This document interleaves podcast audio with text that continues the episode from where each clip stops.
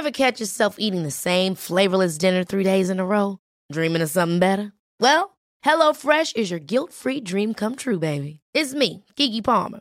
Let's wake up those taste buds with hot, juicy pecan-crusted chicken or garlic butter shrimp scampi. Mm. Hello Fresh. Stop dreaming of all the delicious possibilities and dig in at HelloFresh.com. Let's get this dinner party started.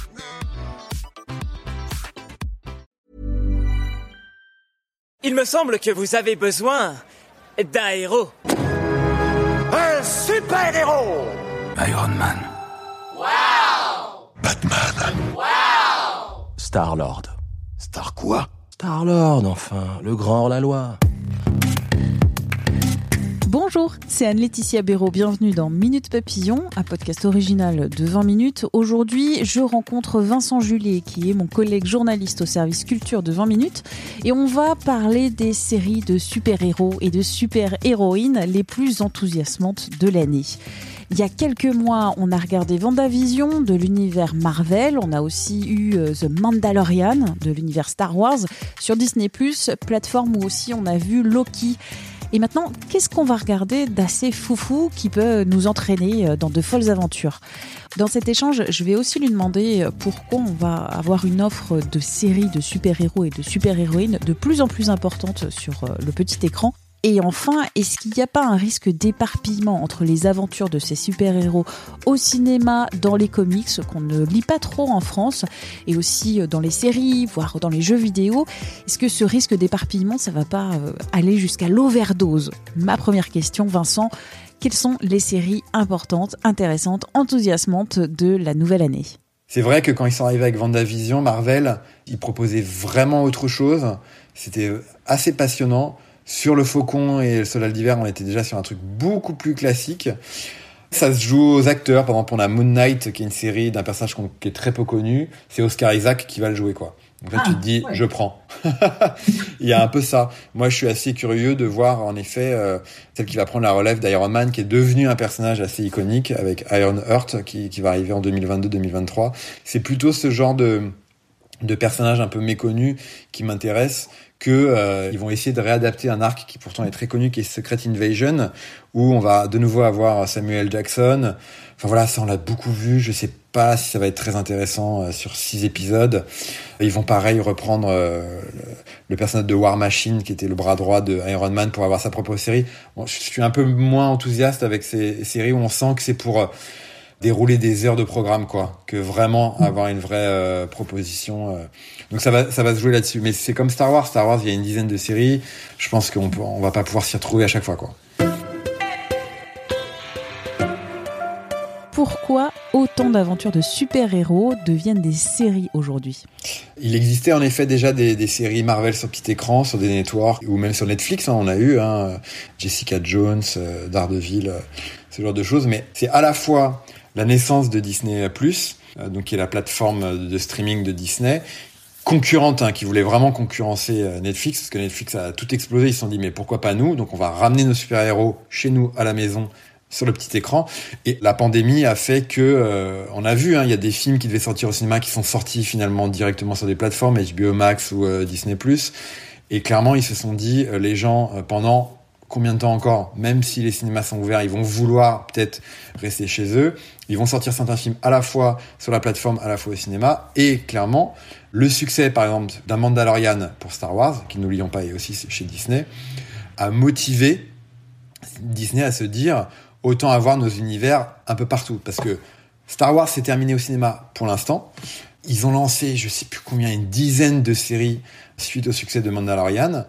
Et ils ont voulu faire la même chose avec euh, Marvel. Et ce qui est intéressant, c'est qu'à la télé, on peut oser plus de choses. Parce que tout ne se joue pas sur le premier week-end du box-office. On a vu avec Vendavision qu'on était sur une parodie de sitcom, que pendant 3-4 épisodes, on savait pas vraiment où on était, ce qui se passait. Donc, euh, ils peuvent se permettre des choses. Avec Loki, euh, ils ont aussi essayé des choses nouvelles. Et par exemple, la série qui était entre les deux, qui était Le Faucon et Le Soldat d'hiver, là, c'est intéressant, c'est que là, ils nouent des liens avec le cinéma. C'est-à-dire que là, on prenait des personnages secondaires, on, les met, on leur donnait leur série, les fans pouvaient être là, et ce qui était intéressant, c'est que clairement, cette série servait à annoncer Captain America 4 et le fait qu'il allait euh, avoir le costume et le, et le bouclier. Et là, on a plein de séries comme ça. Par exemple, il y a Miss Marvel, qui va être une série pour, entre guillemets, présenter la jeune euh, Miss Marvel, qui est la première super-héroïne musulmane, qui va arriver au cinéma après, dans The Marvels, qui va, où il va, va rejoindre Captain Marvel. Est-ce qu'il y a un risque d'éparpillement des histoires de super-héros entre les comics, les séries, les films, les jeux vidéo? C'est compliqué. Je pense que les films resteront un peu euh, le navire de guerre, quoi, d'une certaine manière. C'est qu'on pourrait aller voir les films sans avoir vu les séries. C'est déjà plus compliqué d'aller voir les films indépendamment les uns des autres, mais c'est encore un petit peu possible. En revanche, si tu vois les séries avant, après, ça permet d'approfondir l'univers en fait. Et on est quand même dans une dans une époque où on est là-dessus sur les franchises, sur les licences, sur les univers multiples où euh, si Star Wars a eu autant de succès, c'est parce qu'il y avait les films, mais aussi les romans, mais aussi les figurines. Enfin voilà, il y a tout un truc. Donc là, on est vraiment là-dedans. Des fois, ça peut être un défaut même, c'est-à-dire qu'il y a des choses entre guillemets du hors champ qu'on pas qui a pas besoin d'être expliquées. Une phrase dans Star Wars, on n'a pas besoin d'avoir une trilogie pour nous expliquer de comment ils ont récupéré les plans pour euh, détruire euh, l'étoile noire. vraiment, non, laissez-nous. Enfin, ça, peut être le problème. C'est-à-dire qu'il n'y ait plus aucun, aucun mystère. On veut tout expliquer tout le temps. Donc approfondir c'est bien, des origin stories ou autres, mais quand on raconte trop, ça peut être euh, embêtant. Là, Marvel, on n'est on pas encore complètement là-dessus, mais c'est oui, l'idée c'est de décliner. Par exemple, euh, on parlait de beaucoup de Marvel, mais Warner, qui a aussi sa plateforme avec HBO Max, qui va bientôt arriver en France. Eux, ce qu'ils ont décidé de faire, c'est euh, par exemple, ils ont Suicide Squad qui marche. Ils vont faire la série Peacemaker, qui est le préquel sur un personnage un peu marrant. On parlait un peu d'univers cinéma ou télé. Le The Batman, c'est clairement, il faut vraiment que ça marche. Ils ont déjà prévu d'avoir une série sur le commissariat de Gotham et peut-être une série sur le, méchant le pingouin qui devrait ne faire qu'une apparition dans le film. Donc, faut pas se leurrer, hein, c'est aussi très opportuniste. C'est de, de, ferrer les gens. Ah, t'as vu The Batman au cinéma? Bah, viens t'abonner à HBO Max pour voir euh, la vraie histoire du pingouin, quoi. Donc, on est aussi là-dessus. Ça peut donner des bonnes séries, comme ça peut donner des séries euh, d'épisodes d'une heure euh, beaucoup trop longs, beaucoup trop opportunistes. Enfin, voilà, c'est un équilibre. Merci à Vincent Julet, journaliste au service culture de 20 minutes, pour cet échange Minute Papillon avec son point d'exclamation, sa petite vignette bleu ciel. C'est un podcast original de 20 minutes. Vous le retrouvez sur toutes les plateformes d'écoute en ligne.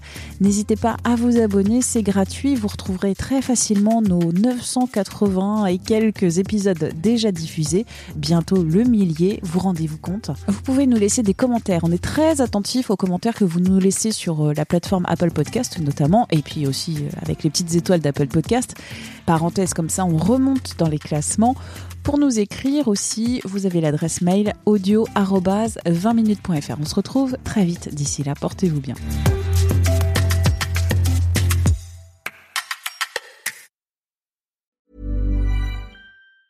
Hey, it's Danny Pellegrino from Everything Iconic. Ready to upgrade your style game without blowing your budget? Check out Quince. They've got all the good stuff shirts and polos, activewear, and fine leather goods, all at 50 to 80% less than other high end brands. And the best part? They're all about safe, ethical, and responsible manufacturing. Get that luxury vibe without the luxury price tag. Hit up quince.com slash upgrade for free shipping and 365 day returns on your next order. That's quince.com slash upgrade. Hold up. What was that? Boring. No flavor. That was as bad as those leftovers you ate all week. Kiki Palmer here, and it's time to say hello to something fresh and guilt-free. Hello Fresh. Jazz up dinner with pecan-crusted chicken or garlic butter shrimp scampi. Now that's music to my mouth. Hello Fresh. Let's get this dinner party started. Discover all the delicious possibilities at hellofresh.com.